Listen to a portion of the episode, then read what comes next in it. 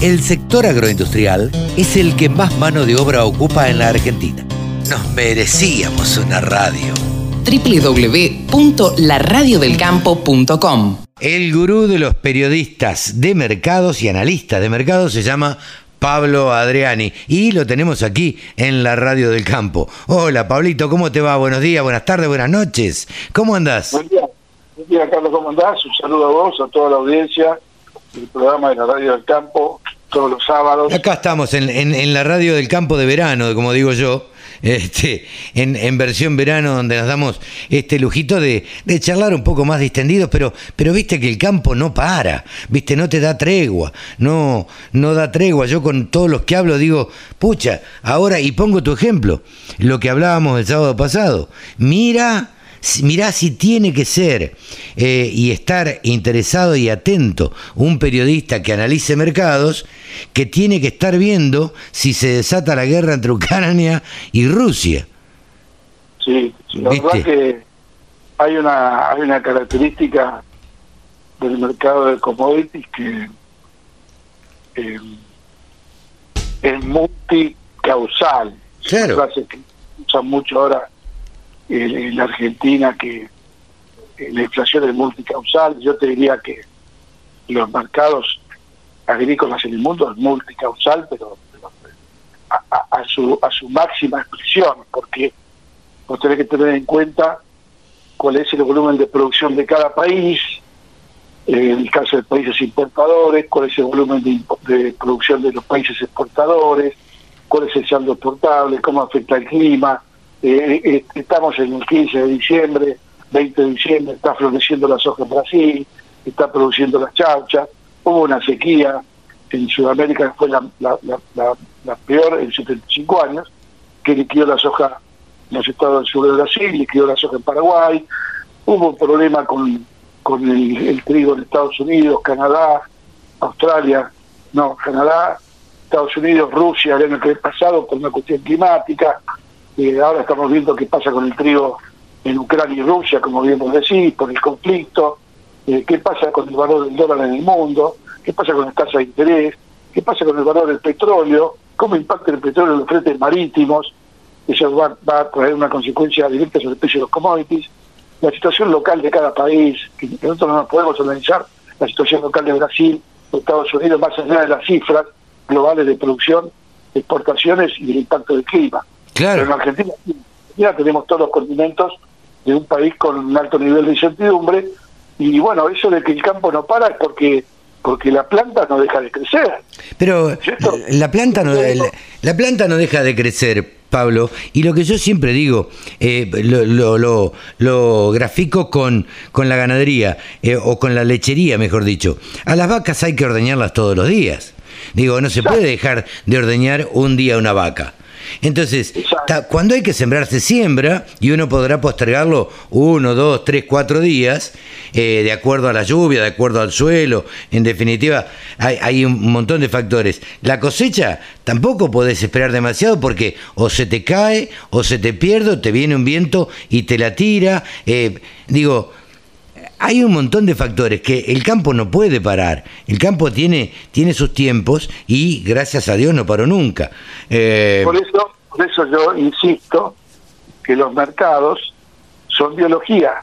claro, Los mercados responden a la biología. Por eso de esto que estamos hablando, que parece un hecho, hecho medio una verdad de perogrullo o temas menores, no, es la esencia del mercado. El mercado es biología, es biología vegetal, es biología animal y es biología humana. claro. Entonces, bueno, Esto quiere decir, lo que está queriendo decir Pablo también, yo te, perdóname que te traduzca, al decir biología, vos querés decir que esto no es 2 más 2 son 4. Esto, Esto no es una fábrica de tornillos que vos metés claro, eh, de- de cobre y te salen 35.548 tornillitos de 2 gramos cada uno. Claro, no, esto puede pasar esto, y si pasa esto, pasa lo otro, y si hay sequía, y si hay una inundación, y si eh, Rusia eh, entabla una guerra con Ucrania, los precios se van a disparar. Entonces hay un montón de variables que uno tiene que analizar y que la verdad es que 2 más 2 no son 4. Exacto, por eso ya bajando un poquito a tierra eh, dándole un poco de eh, noticias optimistas para los productores de Eso, Argentina. eso, ¿qué significa para los productores agropecuarios, Pablo? Y la, la- la peor sequía en la historia de Brasil y Paraguay, que liquidó la cosecha de Paraguay, el- liquidó el 50%, liquidó la cosecha de los estados de- del sur de Brasil, hablando de soja, eh, y partió sobre el maíz en Brasil, el maíz en Argentina, eh, está provocando una suba de los precios que realmente me, asusta, me asusta ver eh, cómo el, el- el- la montaña rusa eh, estamos subiendo carrito con la montaña rusa. Claro. Seguimos subiendo, seguimos subiendo, todavía no llegamos al tope de la montaña rusa. O sea, eso me asusta. Eh, no quiero equipararlo a la montaña rusa porque después el productor que nos está escuchando pensará qué pasa cuando baje el carrito. Claro, No, claro. quiero decir que es un mercado muy, pero muy firme. Chicago se despertó hace 15, 20 días de la sequía en, en Sudamérica. Ahora, Chicago ¿cómo, ¿cómo le repercute? ¿Qué dice Chicago, los informes de Chicago, cuando hablan? Vos coincidís que son eh, en Argentina de pérdida 8 y 9 millones de toneladas entre, eh, entre soja y, y maíz, ¿no? 8, 8 de soja y 9 de maíz, más o menos. No, eh, ¿Qué números tenés vos? yo, yo estoy un poco dudando de esos números que fueron publicados por la Bolsa de Comercio de Rosario. Sí. Y, realmente no, no he visto todavía ningún informe, eh, salvo la Bolsa de Cereales de Buenos Aires, que es la más detallista con respecto a la situación eh, eh, partido por partido. Eh, creo que creo que mm, en la bolsa de comercio de Rosario eh, fue demasiado castigó demasiado la cosecha de maíz y de soja puede tener razón pero también te digo que estas- eh, en una soja que fue liquidada una soja de primera que fue liquidada ¿a vos no te parece que el productor sobre esa soja de primera no se le ocurrió sembrar soja de segunda? Claro. Yo creo que sí. Y sí. Yo creo que sí. Yo creo que sí. Yo no soy ningún cranioteca, ¿viste? Te lo estoy diciendo desde mi escritorio y la computadora. Sí, sí, sí. Eso no y lo estás diciendo también de acuerdo a lo que charlas con productores, Pablo. Exacto. O sea que eso no lo dice nadie. O sea, que acá hay una recuperación de, de superficie perdida de soja y, y- y el productor va a sembrar soja de segunda y si lo hizo, agarró toda la lluvia de diciembre y, y parte de enero. Bueno, Lo mismo pasa. Vos lo verás en Twitter también, Pablo. Ahí, el otro día alguien competía a ver quién tenía la soja más alta. Digo, hay una soja que llegan a un hombre de un 80, le llegan casi al, a la pasando la cintura casi al pecho. Te decís, una, son- una soja verde, espectacular, vos decís, esta soja va a rendir, pero como nunca. Y bueno, eso también hay que tenerlo en cuenta. Qué raro que se ha sido tan pesimista el informe de, de la Bolsa de Comercio de Rosario, ¿no? La bolsa de Sí. cereales. Está ahí apresurado la Bolsa de Comercio de Rosario, la Bolsa de, Comer- la bolsa de Ciudad de Buenos Aires es más, es más cautelosa, y, y yo voy a averiguar ahora esto que te acabo de decir, que es una ocurrencia que tuve en el momento, o sea, cuántas hojas de segunda se va a sembrar sobre las hojas de primera que fue quemada, Claro. cuánto maíz de segunda se va a sembrar sobre el maíz de primera que fue liquidado. Y yo creo que puede haber mucho más de lo que pensamos. Entonces, eh, eh, los números de, de ingresos de divisas con la recuperación de los mercados estas últimas dos, tres semanas, me dan que Argentina va a perder solamente dos mil millones de dólares. ¿Por qué digo solamente? Porque venimos de un récord histórico de 38 mil millones de dólares de ingresos de divisas y baja a 36 mil. Claro. El año, el año pasado fue, el anterior fue 26 mil. Aún con la baja por sequía, tenés un ingreso de divisas que es el segundo récord histórico. Esto el gobierno no lo sabe o no se dio cuenta, pero le va a venir muy bien cuando empiecen a ingresar los dólares y se sorprendan todos la cantidad de dólares que va a ingresar el maíz y la soja. Y, eh, ¿Y vos te crees que, otra vez más, te voy a hacer una pregunta retórica que le hemos charlado 20 veces. Ahora, sucede esto que vos estás diciendo. Eh, eh, vos, vos acabás de decir que el, el gobierno o el Estado, eh, que no es lo mismo, pero casi, eh, se va a sorprender cuando le empiecen a ingresar divisas por la venta del maíz y la soja. ¿Y no se dan cuenta que el motor de la economía es el campo? Yo creo que se dan cuenta, pero lo más triste de todo es que el gobierno tiene herramientas eh, mucho más poderosas que las instituciones privadas. O sea, el gobierno tiene un registro de los productores quid por quid.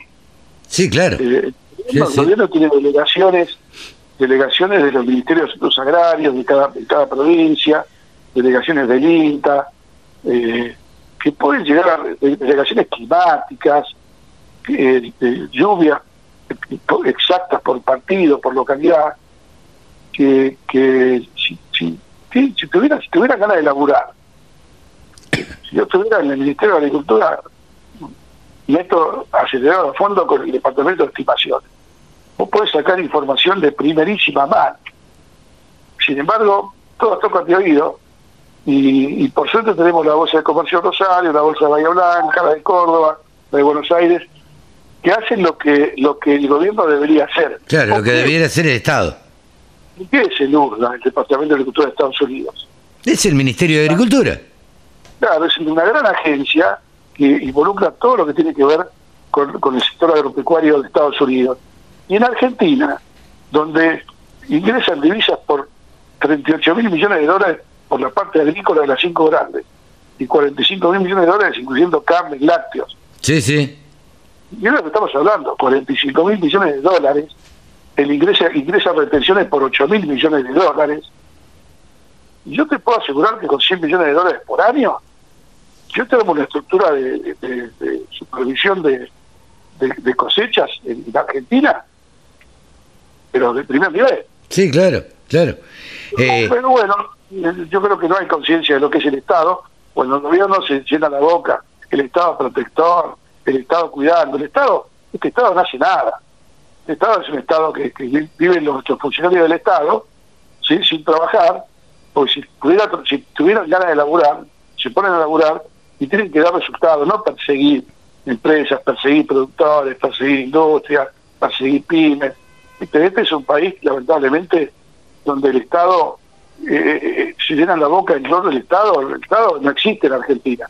No existe en Argentina. Sí, sí, se una- dedican, eh, se dedican a, a poner el Estado al servicio de, de un partido político que sea el partido gobernante. No hay. Pero para recaudar, para recaudar, generar caja y hacer política con la caja. Sí, sí, claro, claro.